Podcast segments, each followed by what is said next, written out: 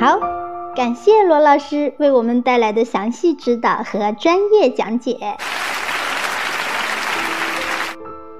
罗老师以故事的形式跟大家分享了居家生活成功的案例，深入浅出的用生动活泼的事例告诉了大家从生活自理、家务技能以及居家休闲活动三方面的支持策略。中间还有提到如何用工序分析、视觉提示、优势视角以及激励办法。等方式来鼓励新青年们多多尝试和勇于接受挑战。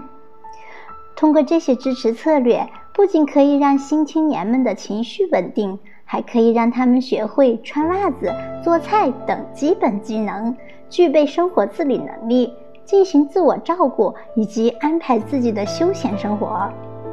这些新技能一定可以帮你分忧解愁。你回忆起来了吗？把它们运用到生活实践中啊，宝贝们一定会快速进步和大有长进。让我们以最热烈的掌声再次感谢罗老师的精彩分享。那我们大家都知道，慧灵是一家以推广社区化服务模式、提高智障人士生活品质为使命的公益组织。多年来，一直致力于建设一个智障人士最喜欢、家长最放心的慧灵，为心智障碍群体做出了非常大的贡献，也非常的有爱和专业。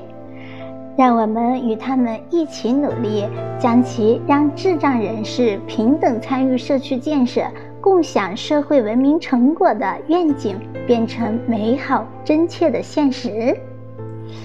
好，朋友们。本期直播就到这里，感谢您的全情参与，也祝愿全天下所有的漫飞天使们都可以脱离父母的怀抱，勇往直前的飞向蓝天，能够独立自由的生活和实现他们的纯真梦想。让我们一起与幸福携手同行。再会，拜拜。